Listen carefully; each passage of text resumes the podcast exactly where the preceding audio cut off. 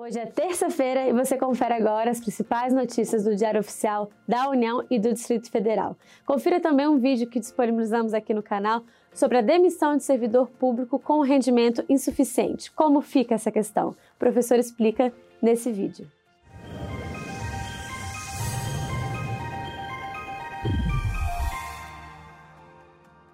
Destaque do Diário Oficial da União de hoje é sobre o comitê que atuará na simplificação do registro de empresas e negócios no Brasil. A norma detalha o funcionamento do Comitê para a Gestão da Rede Nacional para a Simplificação do Registro e da Legalização de Empresas e Negócios, que possui competência para normatizar a inscrição, o cadastro, a abertura, o alvará, o arquivamento, as licenças, a permissão, a autorização, os registros e os demais itens relativos à abertura, à legalização e ao funcionamento de empresas de qualquer porte, atividade econômica ou composição societária.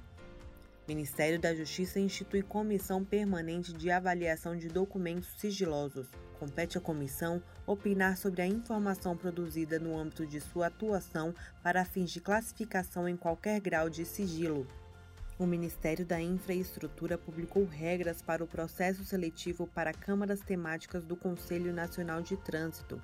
As inscrições serão feitas exclusivamente por meio de peticionamento eletrônico no site do Ministério da Infraestrutura. Modelo Nacional de Regulamento de Segurança contra Incêndio e Emergências. O regulamento propõe a padronização dos requisitos exigíveis nas edificações e áreas de risco, estabelecendo normas de segurança contra incêndios e emergências.